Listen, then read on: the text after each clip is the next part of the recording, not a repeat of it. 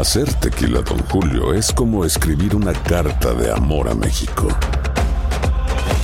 Beber tequila, Don Julio, es como declarar ese amor al mundo entero. Don Julio es el tequila de lujo original, hecho con la misma pasión que recorre las raíces de nuestro país. Porque si no es por amor, ¿para qué? Consume responsablemente. Don Julio Tequila, 40% alcohol por volumen, 2020. Importado por Diageo Americas, New York, New York. Bienvenidos al podcast de Buenos Días América, la revista radial más completa para los hispanos. Política, salud, economía, tendencia y deporte son algunos de nuestros temas. Bienvenidos. ¿Qué pasó? ¿Qué pasó? ¿Qué pasó? Mientras usted dormía. Mientras usted dormía.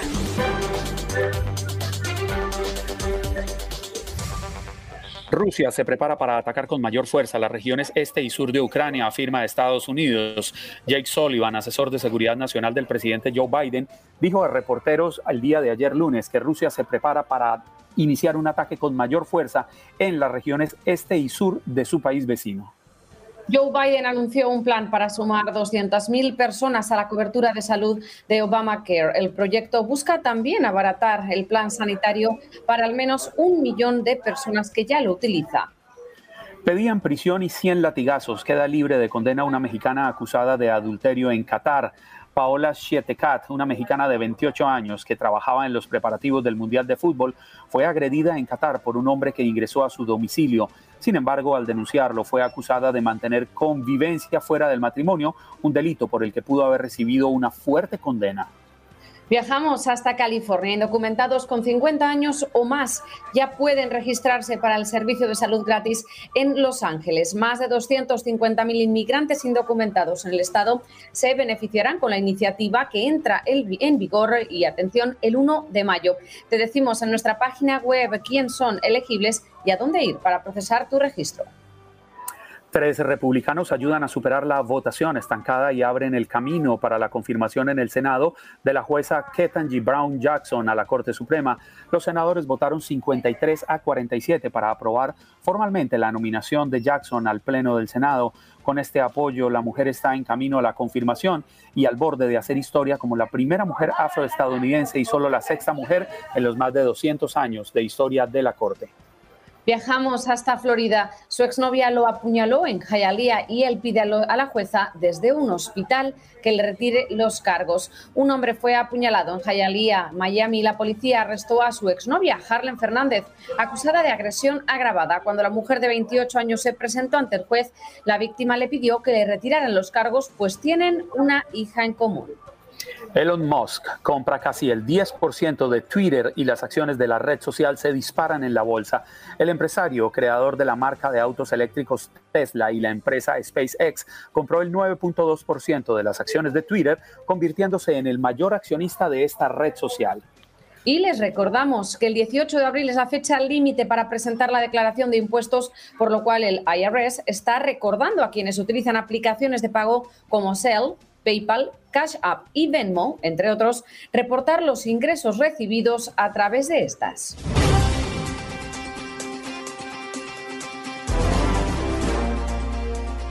Buenos días América, les saluda Clara Truyenque en esta mañana y es que tenemos un programa lleno, lleno de actualidad, de información y también la pregunta del día y es que Estados Unidos se prepara para la llegada masiva de inmigrantes si es que se cancelan temporalmente las deportaciones gracias al título 42. ¿Cuál es tu opinión frente a esto? ¿Has sido víctima tú o tu familia de una deportación? ¿Llegaste a Estados Unidos huyendo de las malas condiciones de tu país? ¿Cuál es tu opinión al respecto? Y en el día de hoy, entrevistas muy valiosas e importantes con toda la actualidad, además de nuestros mercados locales de Miami. También eh, tenemos a Manolo González. Eh, periodista que nos va a hablar de un análisis semanal, una vez más, de la guerra de Rusia y Ucrania. En contacto deportivo, toda la información del deporte con Diego Peña. Además, Hablaremos de inmigración con Claudia Tristán, mexicana y directora de campañas migratorias, directora de Mamás con Poder. Y es que hablaremos de que la frontera de Estados Unidos se prepara para esa llegada masiva de inmigrantes. Y Claudia nos va a hablar de cómo llevan este tema y cómo sobrellevan los inmigrantes el tener que arriesgar a sus vidas y cruzar la frontera. Además, hablamos del controversial caso de Melissa Lucio, la madre latina sentenciada a muerte en Texas debido al asesinato de su hija. La mayoría de las personas que piden que se frene la ejecución de, Melissa Lucio son republicanos Ahora los legisladores tejanos piden frenar la ejecución de Melissa Lucio. La mayoría son republicanos y Lucio, que es madre de 14 hijos, tiene programada su ejecución en Texas para el 27 de abril del 2022, tras haber sido condenada a pena de muerte por el homicidio de su hija Mariah de dos años. Toda esta información y mucho más en Buenos Días América.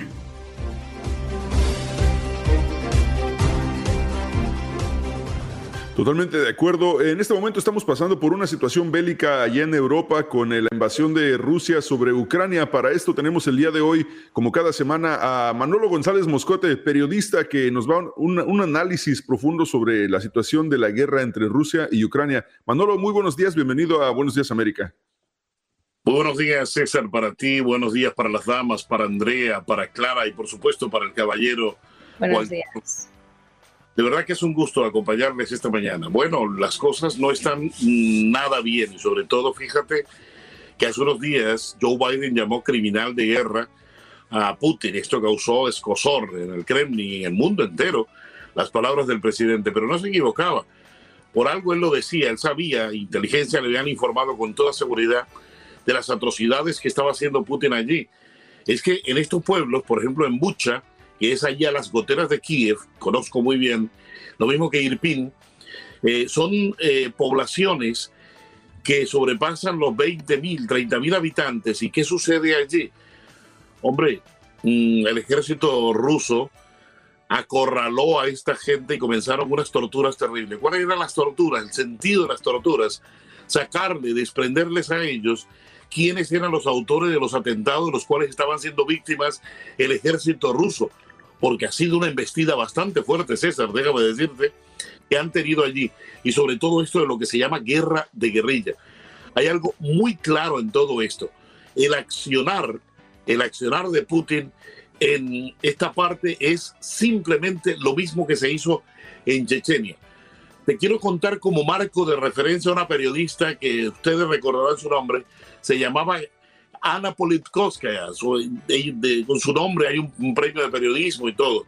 Ana Politkovskaya se dedicaba a escribir las atrocidades del ejército ruso que cometía contra la población chechena civil, inclusive contra los mismos soldados chechenos, los mismos fanáticos chechenos. Esto le costó la muerte a esta periodista y a otros periodistas también le ha costado la muerte escribir sobre lo que realmente pasa en las filas del ejército ruso. ¿Cuál es el propósito de todo esto? Bueno, lo vimos en Afganistán. El propósito de todo esto es eh, producirle al enemigo unas bajas crueles, unas bajas inhumanas, unas bajas eh, tan fuertes que hagan resistir, que te hagan desistir a ti de seguir atacándolos a ellos y te entregues. Mírate cuántos días duró la retoma de Afganistán. Eso no duró absolutamente nada por parte de los talibanes, porque era tanto era tanto el macabro, el espectáculo que dejaban los talibanes, que al ejército, que nos costó mucho dinero a ti, a mí, a todos, eh, porque fue del bolsillo de los, de, los estadounidenses que costó el entrenamiento de estas tropas, y salieron corriendo por el miedo, el pavor de que les hicieran todo eso que veían que hacían los talibanes a los soldados que cogían. Esta es la técnica, esta es la técnica que emplea Putin aquí mostrarle a los soldados, a los combatientes ucranianos, todo lo que pueden hacer ellos con ellos si son capturados o si sencillamente no se entregan. Lo hizo en Chechenia, lo vemos en Afganistán, son técnicas que son crueles, inhumanas, pero desgraciadamente es la guerra y es lo que hay. Y aparte de eso, les quiero contar otra historia. Sí. Aquí están los chechenos. Eh, este señor Kadyrov, que era enemigo de Putin, hoy es su aliado, ha llevado 10.000 combatientes chechenos allí. Esos chechenos no tienen alma, vida ni corazón. Y ellos atacan absolutamente y son los, los, grandes eh, precursores de todas estas torturas. Y ustedes me dirán, bueno, ¿y los soldados rusos? No, los soldados rusos mal entrenados, jóvenes de apenas dos, tres meses, eh, metidos en esto del, del, entrenamiento de guerra, son los que puso Putin allí de carne de cañón. No tienen alma para hacer este tipo de, de, de, de situaciones. Y estos 10.000 que metió Putin, estos sí saben hacer lo que tienen que hacer el terror de la guerra, César. Así es, sí, es una situación eh, bastante, bastante fuerte. Adelante, Juan Carlos. Sí, gracias César. No, Manolo, le quería preguntar, ya hay términos que están utilizando diversos mandatarios del mundo, incluso Naciones Unidas, la propia Comunidad Europea, habla de crímenes de guerra, pero hay quienes han ido más lejos. Hablan de un genocidio, lo que podría haber ocurrido en Bucha. ¿Usted cree, ve la posibilidad de que Vladimir Putin termine siendo juzgado en la Corte Penal Internacional, entendiendo que Rusia, al igual que Estados Unidos, no ha suscrito los acuerdos que le dan jurisdicción a la Corte Penal Internacional? Bueno, tú lo has dicho todo, ¿no? Rusia siempre se ha cuidado. Rusia no extradita a nadie, no firma extradición con nadie. Rusia no ratifica los tratados internacionales eh, de protección de los derechos humanos. Y fíjate que como cosa curiosa hace parte del Consejo de Derechos Humanos de la ONU, del cual se quiere expulsar a propósito. Se quiere sacar de ese consejo porque es una vergüenza que utilice su tribuna en este consejo para hacer eh, propaganda. Lo cierto es que mientras Rusia no ratifique todos los tratados internacionales suscritos, igual que Estados Unidos, la Corte Penal Internacional no le va a tocar, no va a hacer absolutamente nada con él.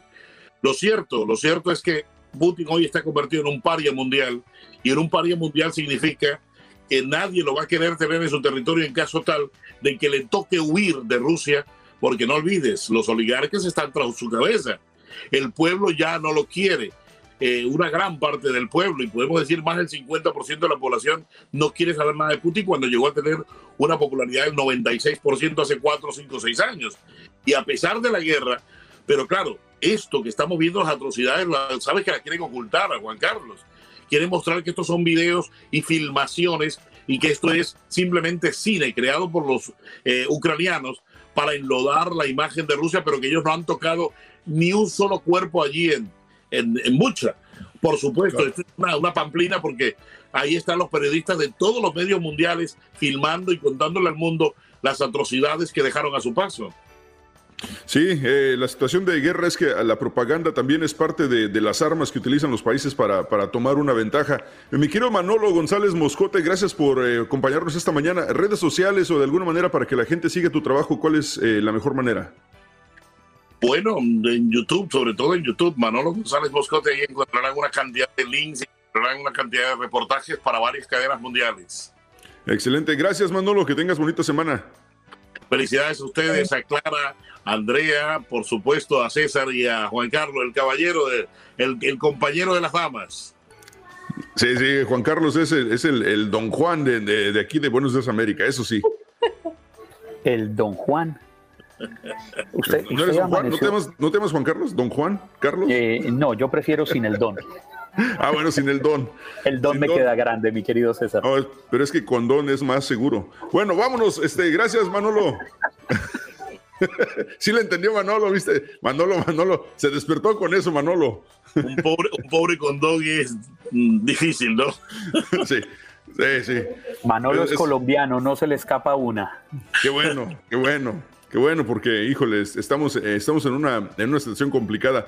Y quiero, Manolo, muchísimas gracias. Felicidades, chicos. Buen día para ustedes.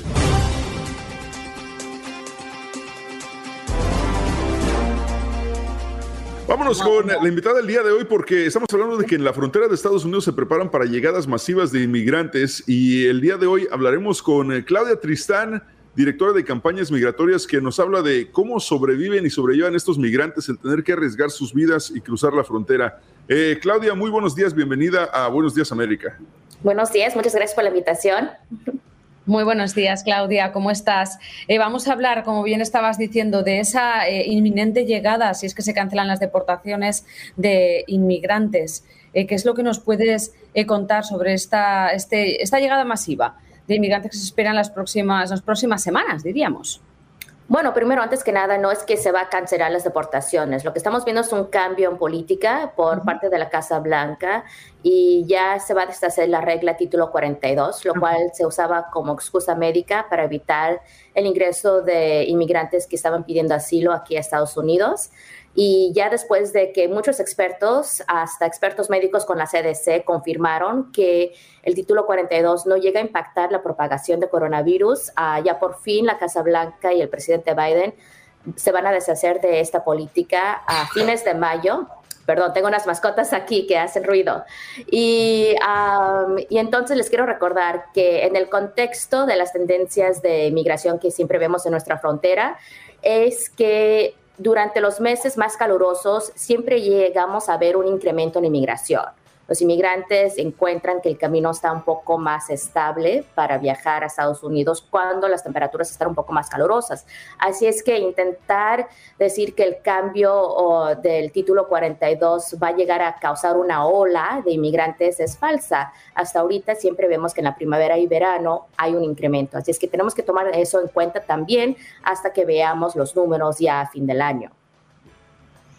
Excelente, Claudia. ¿Y qué, se, y qué se, supone que, esperan en las fronteras entonces para, para recibir a estos inmigrantes eh, que probablemente lleguen? ¿Qué, ¿Qué están haciendo en la frontera para prepararse? Pues esperamos que ah, el gobierno llegue a cooperar un poco con las organizaciones sin fines de lucro que tenemos en la frontera como el lado mexicano y el lado estadounidense. yo vengo del Paso Juárez, así es que conozco allí las organizaciones que trabajan de ambos lados de la frontera para recibir inmigrantes mientras que están esperando poder entrar y pedir asilo aquí a Estados Unidos. Y ya después de que la patrulla fronteriza deja que entren a los inmigrantes, luego van a, albergues que son parte de, de, la comunidad, como allí en El Paso tenemos el grupo Annunciation House y allí se pueden quedar los inmigrantes entre un día tres días hasta que puedan comprar boleto ellos mismos o su familia, comprar boleto a cualquier otra ciudad donde van a ir a conectarse con su familia. Excelente. Gracias, Claudia, por esta información. Eh, ¿Cómo puede la gente seguirte para más información ah, sobre este tema? Sí, claro, pueden seguir las páginas de Moms Rising o Mamás con Poder. Tenemos páginas en inglés como en español también. Y pues muchas gracias a ustedes por la invitación. Claro que sí, este, saludos a tus mascotas. Eh, eh, vemos que tienes hamsters también ahí tú. No, sí, bueno, parece, es casi un monstruo esta. Excelente, gracias Claudia, que tengas un buen día.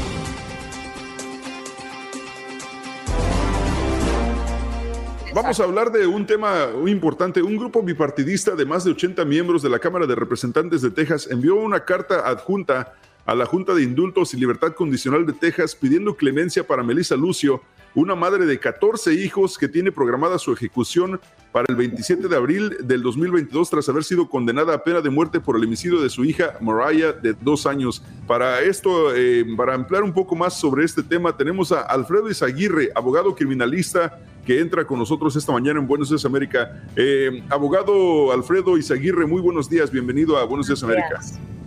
Muchas gracias por invitarme.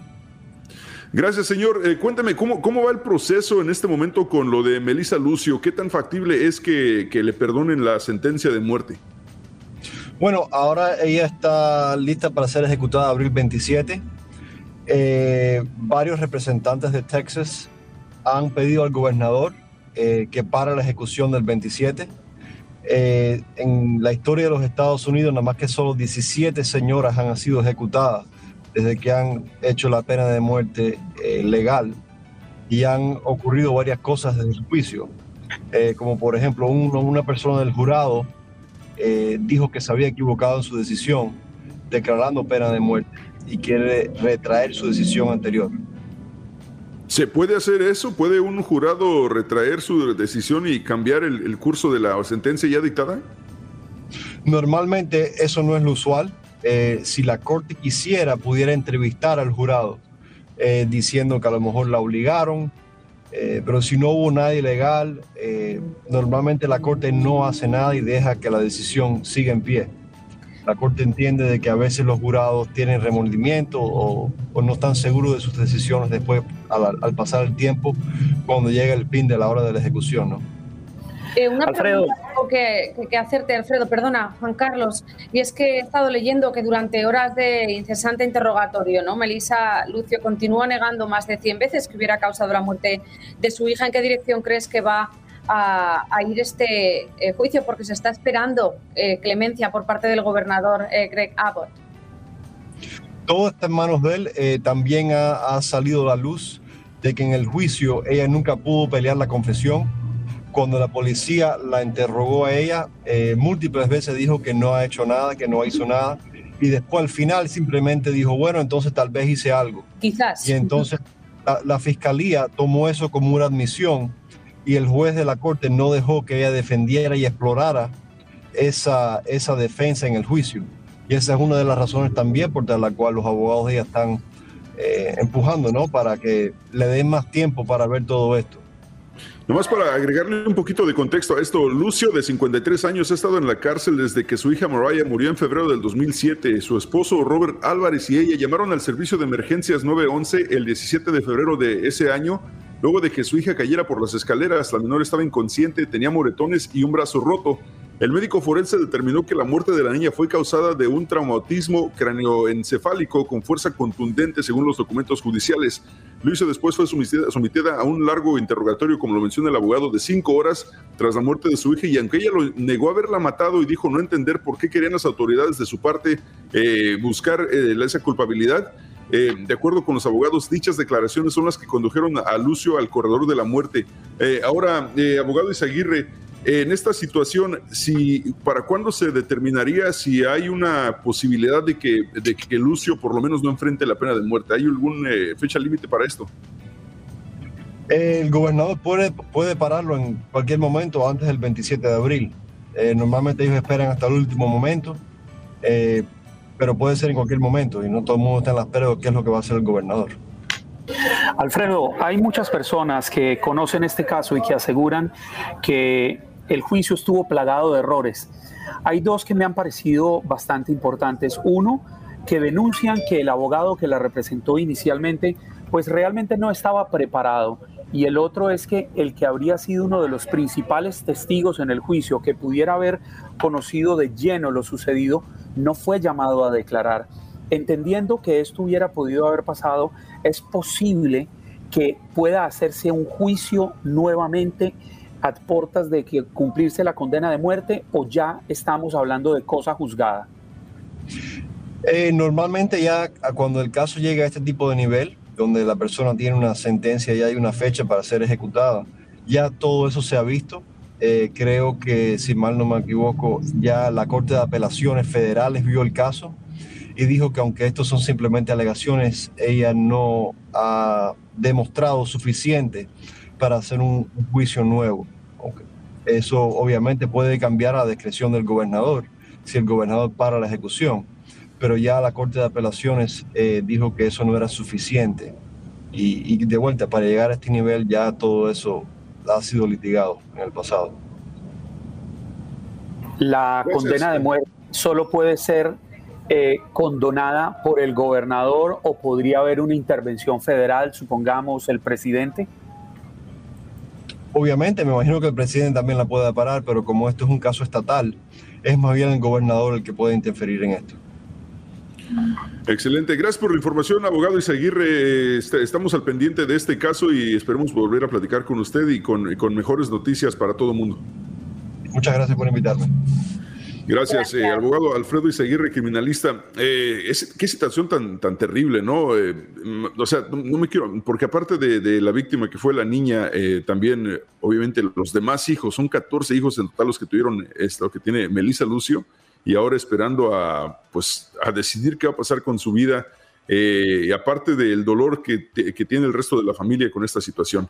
Es, es una situación bastante lamentable. Y sumarle, César, que según entiendo por todo lo que he leído, es un caso que me ha llamado mucho la atención. Eh, esta mujer nunca ha tenido contra, contradicciones en el testimonio que ha dado, en las declaraciones que ha dado. Por el contrario, se ha, reafirmado siempre y constantemente a lo largo de todos estos años en su declaración de inocencia. Y hay denuncias de que los interrogatorios eh, habrían sido presionados y, esto también habría sido otra de las irregularidades que algunas personas denuncian. Obviamente nos explicaba el abogado Izaguirre que, yo, que ya esto pasó por la Corte de Apelaciones, pensé que podría quedar una instancia, quizás llegar a la Corte Suprema, bueno, no, no se sabe. Eh, ella siempre se ha mantenido en que es inocente. Eso te iba a decir, al hilo de lo que estabas diciendo, eh, Juan Carlos, he estado también leyendo y es que los abogados de Lucio eh, continúan a día de hoy, afirmando que los jurados jamás repararon en las pruebas forenses que habrían explicado que las diversas lesiones de la niña, de, de Mariah, se debían a que en realidad, bueno, pues se, cayó unos días antes de su muerte. Eh, también señalaron que no se permitió a Lucio, como bien estabas diciendo Juan Carlos, eh, presentar más pruebas que pusieran en duda la validez de, su confesión. Que, de verdad, qué horror. Sí, y es que es, difícil entender que una persona con, tantos hijos eh, podría hacerle eso a, una, a una sola niña y los demás no, tengan antecedentes de abuso. Es, es, eso es lo que hace este caso aún más triste todavía porque hay tantos, tantos niños de por medio. Estás escuchando el podcast de Buenos Días América, la revista radial más completa para los hispanos. Escúchanos en las diferentes plataformas: Euforia, Spotify, TuneIn y iHeartRadio. Tu DN Radio. Vivimos tu pasión. Hacer tequila, don Julio, es como escribir una carta de amor a México. Beber tequila, don Julio es como declarar ese amor al mundo entero. Don Julio es el tequila de lujo original, hecho con la misma pasión que recorre las raíces de nuestro país. Porque si no es por amor, ¿para qué? Consume responsablemente. Don Julio Tequila, 40% alcohol por volumen, 2020. Importado por Diageo Americas, New York, New York. Como dicen los grandes, la liga se gana partido a partido. Partido a partido. En Buenos Días América, Contacto Deportivo. Mira nomás, con todo y música de viento. Bueno, pero cántela, Diego, cántela. ¡The Champions! O sea, ahora no anda Andreina, es ridículo, ¿no? Sí, sí, no, está muy bien. Hizo llorar el perro de César Procel, oígalo llorando al fondo.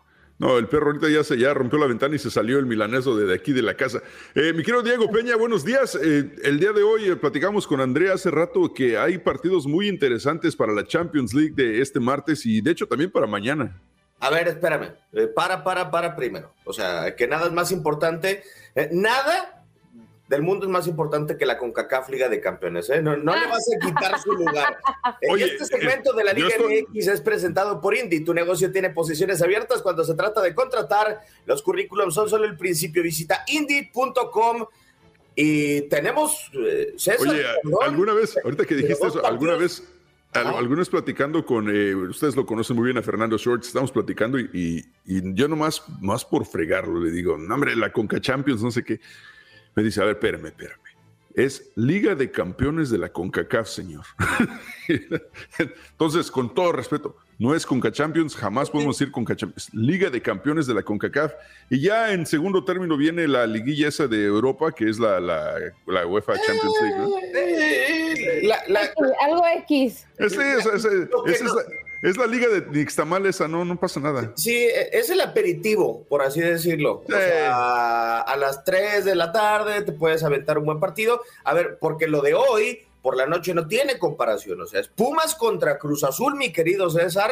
¿Qué eh, Manchester City contra Atlético de Madrid? El Pumas Cruz Azul. Cualquier cosa lado. A ver, eh, Cruz Azul y Pumas que se pelean por ser el representante de la Liga MX dentro de la final de la CONCACAF Liga de Campeones. Para Fernando Schwartz y para todos los que nos siguen en eh, Buenos Días América. Cruz Azul que ha sido finalista en tres oportunidades de este torneo y que además viene de ganarle al todopoderoso rojinegro, eh, al conjunto de los rojinegros del mm. Atlas. Ahí está uno de los tres que mencionabas, Andrea. oh, No, no, no, tú, tú, lo mencionaste. Yo dije que están felices porque renovaron a Camilo, pero no, tú dijiste que tenían tres nomás. Eh, en diciembre hay una noticia que no le va a gustar al aficionado rojinegro. Este, y... Eh, ya, suéltala, ya camina. No, todavía no, porque después se cae. todavía no, está, tratando de procesarla. Haz un catarsis, Diego, por favor. Y del otro lado, Pumas, que en la última ocasión y la primera que fue finalista de la CONCACAF Liga de Campeones, fue la última ocasión que un equipo de la Liga MX no ganó la CONCACAF Liga de Campeones. La terminó ganando el Saprissa en el 2005 Entonces ahí hagan sus apuestas para ver quién quiere que se meta a la final de la CONCACAF Liga de Campeones. Y eso sí, entonces antes mi queridísimo Pep Guardiola, que ya abrió el paraguas desde el día de ayer, diciendo que el Cholo sí es ofensivo, este, enfrenta, recibe en el Estadio Ciudad de Manchester al cuadro del Atlético de Madrid. Para mí, duelazo realmente el que nos espera, a pesar de que dicen que hay dos posturas muy distintas, que Pep Guardiola lo descarta, ganó 2 por 0 el fin de semana entre el Burnley el eh, cuadro del Manchester. Y a final de cuentas vamos a ver si puede contar con una dupla de centrales decentes, porque durante la fecha FIFA se le lesionó eh, el señor John Stones, que estuvo en la banca en contra del eh, Burnley. Rubén Díaz no va a poder estar por lesión que viene arrastrando y el calendario del City es una locura. Es el Atlético de Madrid el día de hoy, el fin de semana Liverpool por la liga, la próxima semana la vuelta en contra del Atlético de Madrid y de nuevo el Liverpool por las semifinales de la FA Cup. En dos semanas se puede quedar sin nada el equipo de Manchester City. Y eh, para puntualizar también, el Atlético de Madrid tiene que ganar cuatro goles por uno al eh, Deportivo a la vez con un doblete de, de Luis Suárez. Del otro lado está el Benfica, creo yo, el equipo que es sorpresa en esta fase y se enfrenta al Liverpool. Eh, primero en Portugal, vamos a ver cómo le, le, va al equipo de Darwin Núñez, también de Roman Yaremchuk, entre otros futbolistas, pero así camina pues la verdadera Liga de Campeones, la de CONCACAF y la Champions. Yo ya yo, yo estuve a punto de preguntarle si Guardiola estaba dirigiendo algún equipo en la Liga MX ya que estaba tan inspirado. Pues, eh, él le tiene mucho, aunque no lo creas, Juan Carlos, le tiene, tiene mucho ofertas. precio a Dorados de Sinaloa. Sí, Dorados Sí. y Sinaloa. Ah, bueno. Ahí se, ahí se formó. O sea, gracias al fútbol mexicano, Pep Guardiola tiene trabajo en Europa, eso podemos decirlo. Y tiene auxiliar también, César, la verdad, porque su auxiliar ahorita en Europa, Juan Malillo, fue su entrenador en Dorados. Sí, así es, así que bien. ¿A eh, quien, ahora- lo, quien, lo, quien lo entrenó ahora es el auxiliar de Guardiola? Sí. Ya no sabía. ¿Ves? El Qué estudiante, el estudiante dicen que el estudiante jefe. supera al maestro. Eh, para que veas. Maestro, Chelsea mañana, vienen de perder 4-1. ¿Cómo, qué, qué- qué futuro le, le- le a- le achacas al Chelsea? Bueno, si compar yo creo que este duelo, César, va a ser el que juegue menos peor, ¿no? O sea, porque el Real Madrid sí viene de ganar, pero con una actuación descarada en cuanto a penales se refiere ante el Celta de Vigo, un gol anulado, tres penales que le cobraron al Real Madrid, sí con la figura de Karim Benzema, pero no sé si quizá con el desconcierto de las palabras de Kylian Mbappé el pasado domingo, ¿no? Eh, haber mencionado de que hay elementos nuevos en el Paris Saint-Germain, algo que pasa desde el inicio de la temporada, y en eh, Francia, en Radio Monte Carlo, han destapado la posibilidad de que el próximo mes de mayo se haga oficial la renovación de Kylian Mbappé con el eh, equipo del, del Paris Saint Germain. Es un duelo que tiene sus cositas en donde Thomas Tuchel espera poder despertar a este Chelsea que sufrió mucho en contra de Lille en el eh, partido de vuelta de los octavos de final, pero que a final de cuentas lo, lo sacó cuatro goles por uno. ¿no? Y antes de irnos, eh, quiero decirte... ¿Cuándo, ¿cuándo dices que se va este, Julio Furch? Eh, no, Julio Furch no, Camilo Vargas. Ah, bueno. Y no me vas a agarrar despre- desprevenido, no te preocupes. Esta información de la Liga MX fue presentada por Indeed. Si estás contratando, necesitas Indeed. Para aprender más, visita indeed.com. Eh, ¿Me dan unos minutitos antes de terminar la información deportiva? Claro. Quiero hacer un ejercicio. ¿Ya, ya tengo mi tiempo extra? Es que Andreina me pidió un video y, y lo quiero hacer en vivo. Eh, Ah, vas a hacer, vas a hacer el trabalenguas en vivo. Sí, señor. A el ver. arzobispo de Constantinopla se quiere desarzobispo constantinopolizar. El desarzobispo constantinopolizador que logre desarzobispo constantinopolizar será un buen desarzobispo constantinopolizador. Y la tengo todavía en otra versión, ¿eh? Eh, tengo una tablita de centán baralanta anticuladita. El que me lo logre de centán baralanta anticulares será un buen de centán baralanta anticulador. ¿Eh? ¿Qué hubo? Y, y hasta versión reggaetón si quieres, ¿eh? Para que veas. ¿Así o les enchilo otra? ¿Qué onda? Oye, por cierto, eh, quiero decir que estoy aliviado ahora que veo a Clara porque hace rato que le escribía por WhatsApp y me dice, estoy en vivo. Y yo dije, milagro, o sea, porque donde me escriba del maldito más allá, ahorita mismo me desmayo, ¿eh? Sea, Es que colaboradores invitados me escriben, hola, buenos días, ¿qué tal? ¿Cómo estás? Mira, vamos a hablar. Le digo, señores, no, pero con, con ese, con ese halo de luz que tienes tú, Clara, o sea, eh, uno dice, caray, o sea, y el, y el cielo atrás, eh, uno puede pensar cualquier cosa. Tengo este fondo neutral, le dicen. Eh, es como fondo C, ¿no? Fondo del Cruz Azul. Suban, suban, su, suban Etel Colato aquí al stage que ella ya tiene listo, ella ya tiene listo el trabalenguas también y le supera el de Diego. Eso sí, la, que está muy cerca. Eh, eh, Juan Carlos está dolido, ¿eh? Juan Carlos está dolido. Ya me di cuenta, buenos días chicos. Mire, mire esto, Diego, mire, mire para que aprenda lo que es una entrada, una entrada triunfal. Jorge, ¿cómo suena la llegada de Telcolato? Eso.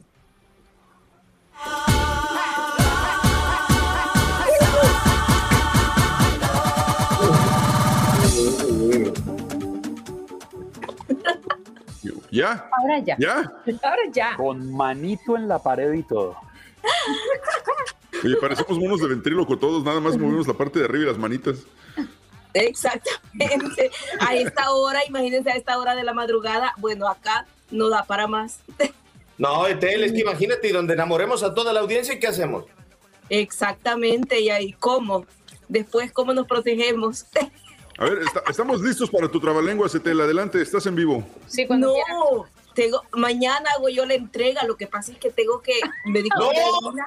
¡No! Ahí está Juan Carlos! ¡No!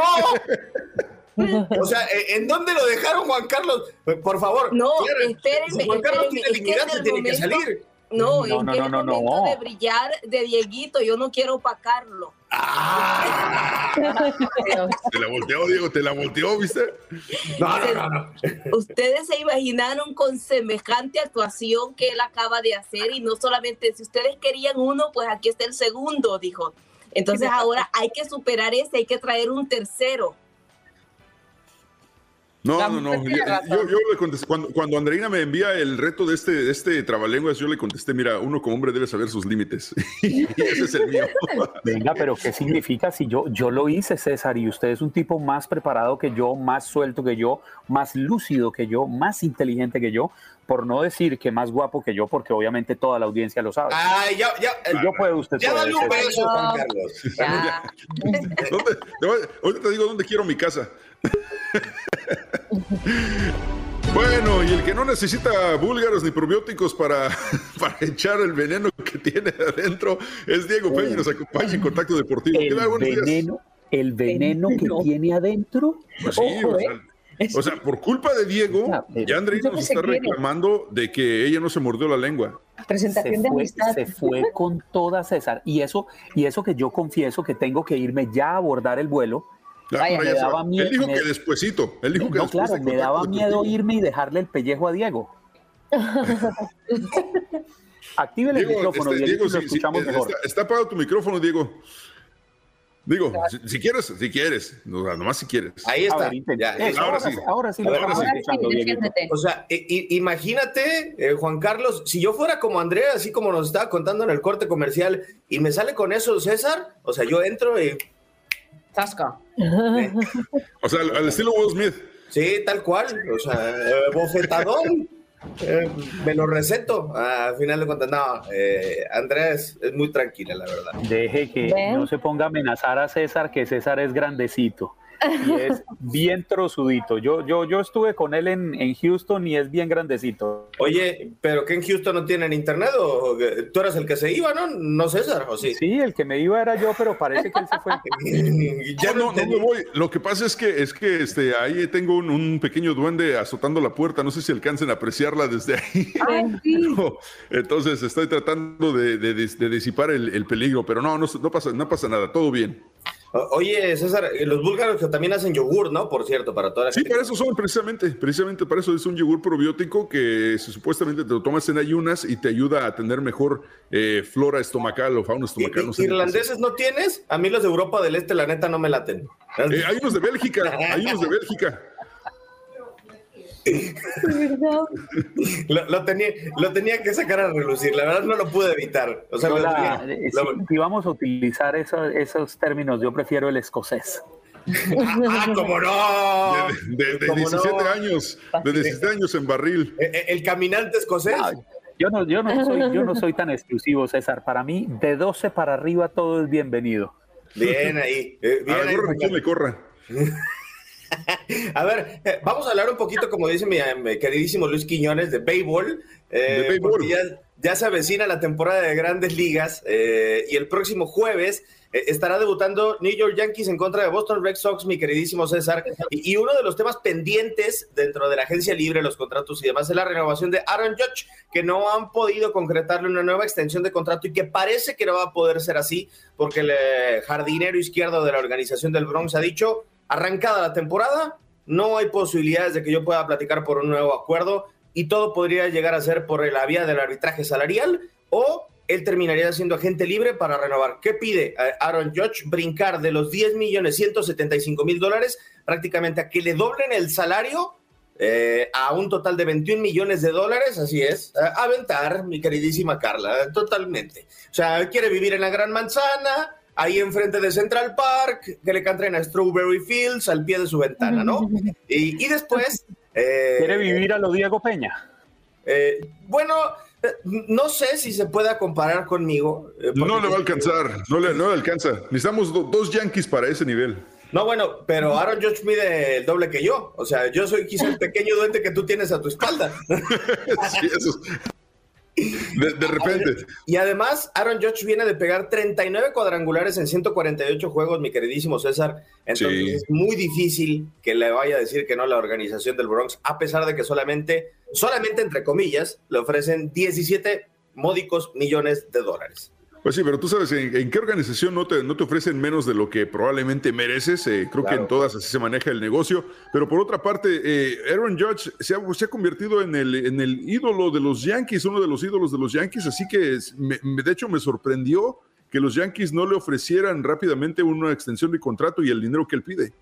Totalmente de acuerdo contigo, César, porque al final de cuentas es hombre de clubhouse, ¿no? A, diferencia de Giancarlo Stanton, por ejemplo. E- Es hombre que viene de las sucursales, entonces es algo que puede llegar a ser bastante interesante para la identificación de la organización. Brian Cashman dijo que lo van a arreglar sí o sí, eh, pero el que sufrió bastante el día de ayer en la lomita, dentro de la pretemporada de Grandes Ligas o el entrenamiento primaveral, fue Julio Urias. Tres entradas le recetaron seis hits, cinco carreras, solamente conectó un ponche en 61 lanzamientos, 25 bases o 25 bolas por 36 strikes en una muy mala salida por parte del mexicano en donde Brian Marsh le terminó conectando home run en la tercera salida para el eh, mexicano con Los Ángeles Dodgers en contra de los angelinos de Anaheim y también entregó eh, base por bola boleto a Shohei Otani en la primera entrada que también le pegó cuadrangular el eh, japonés entonces la pasó muy mal el mexicano el día de ayer en la que fue su tercera salida de la pretemporada del entrenamiento primaveral. Así es, y bueno, pues sí, entonces eh, Ligas Mayores abren este jueves 7 de abril, ya empiezan los, los, juegos. Eh, de alguna manera funcionó esto de, la, de la, del parón laboral porque en- entramos en la temporada de béisbol con un superclásico, ¿no? Yankees contra Red Sox. A la 1.05 de la tarde, hora del este, comienza este encuentro entre los Yankees y los Boston Red Sox. Eh, ¿Por quién se decantan ustedes? ¿Ustedes ya tienen, tienen equipo de béisbol o le van al que gane? Híjole. Yo sí. Eh, Yo, yo el Huesca. ¿Y ¿Saben cómo se Oye, juega, Ese ¿sí ¿saben cómo se juega béisbol en Huesca? No, dijo Whiskas para los gatos. He dicho Huesca. Ah, bueno. ¿No, no- no es, Ese- Crick- ¿No es cricket allá en España? Qué bullying, qué bullying gratuito aquí. ¿eh? Ese Yankees Red Sox lo vamos a tener por tu DN extra en Euforia, nosotros, Ah, para que excelente. estén truchas. Y Yo también le voy, nosotros yo voy a los Marlins porque soy fiel a Miami.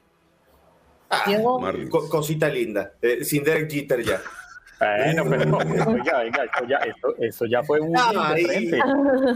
Mi ¿Te imaginas qué tan malo debe ser un equipo para que el dueño renuncie?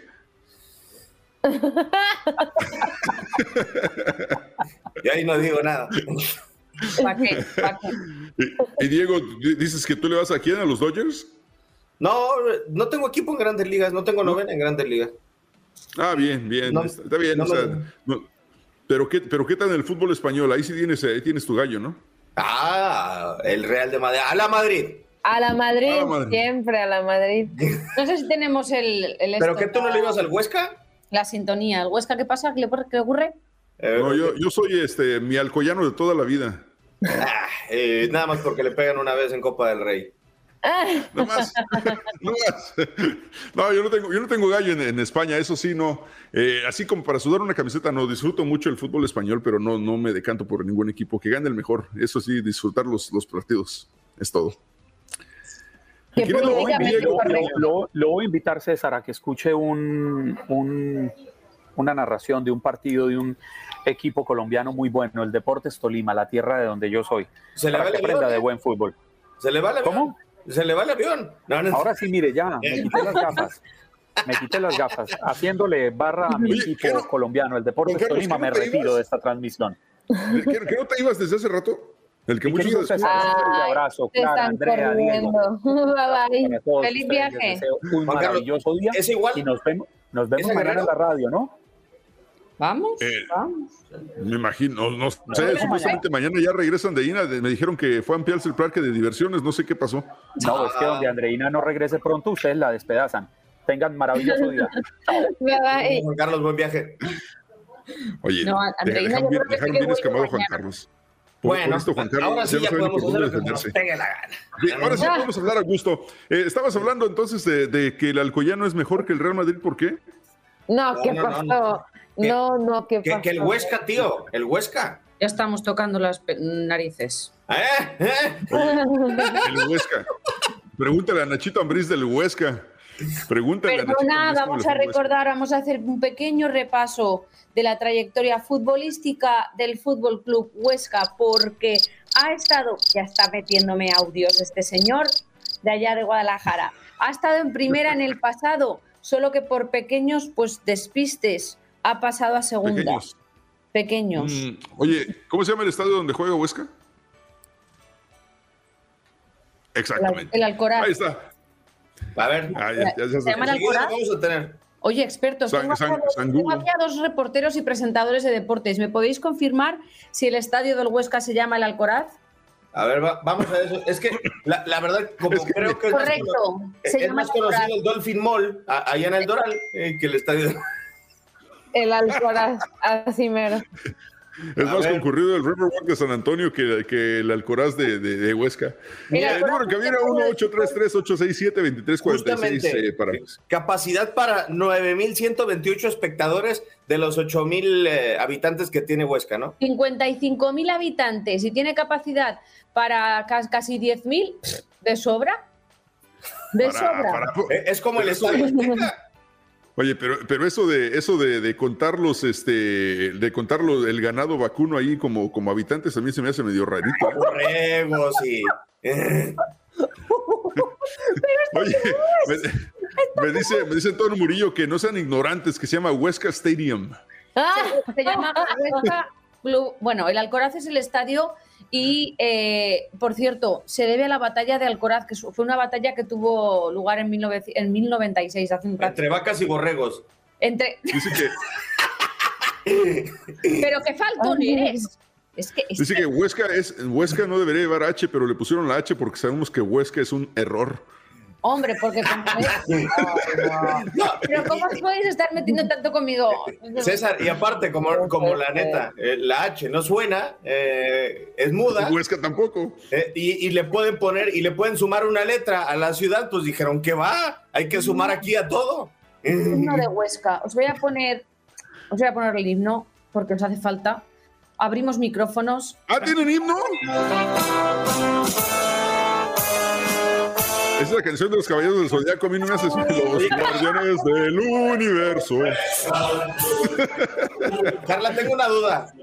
Después de ti, ¿quién es el personaje célebre más importante de Huesca? ¿Ves? Ni siquiera, oye, ya, ya, ya se, ya se engolosinó con esta. Es que no hay. No hay. de- ¿Por qué crees que está transmitiendo desde Miami? En Huesca no había internet. Si hay internet, porque mi madre está viendo este vídeo ahora mismo. Si no lo está viendo, se lo voy a enviar. Ah, bueno, pero tuvo que viajar a Madrid para hacer esto. Saludos, saludos, suegra. Oye, vámonos. Eh, número en cabina 1-833-867-2346 por si tienen ganas de defender a, a Clara. A Clara. No dudo, pero igual pueden llamarnos. Eh, Diego, eh, redes sociales, ¿qué, qué chamba tienes el día de hoy? Hoy nos toca estar en la transmisión del eh, Manchester City en contra del Atlético de Madrid para que no se lo pierdan. Más tarde vamos a estar grabando el podcast de Fútbol de las Estrellas junto con Tony Kerky, que tiene que ver un poco con el Manchester City y esta temporada que va a jugarse en dos semanas justamente, y Fútbol Club con la previa de todo lo que será la semifinal de ida de la CONCACAF Liga de Campeones. Oye, ¿nos has hablado del sponsor? ¿Perdón, Clara? ¿Nos has hablado del sponsor? Que si no, Sí, no- claro. no, no nos Sí, sí, pagan. sí. Ah, vale, vale. En el primer bloque, ¿cómo no? Yo tengo una duda. ¿Tiene sponsor el, Huesca? Hombre, pues claro que tiene sponsors, como todos los equipos.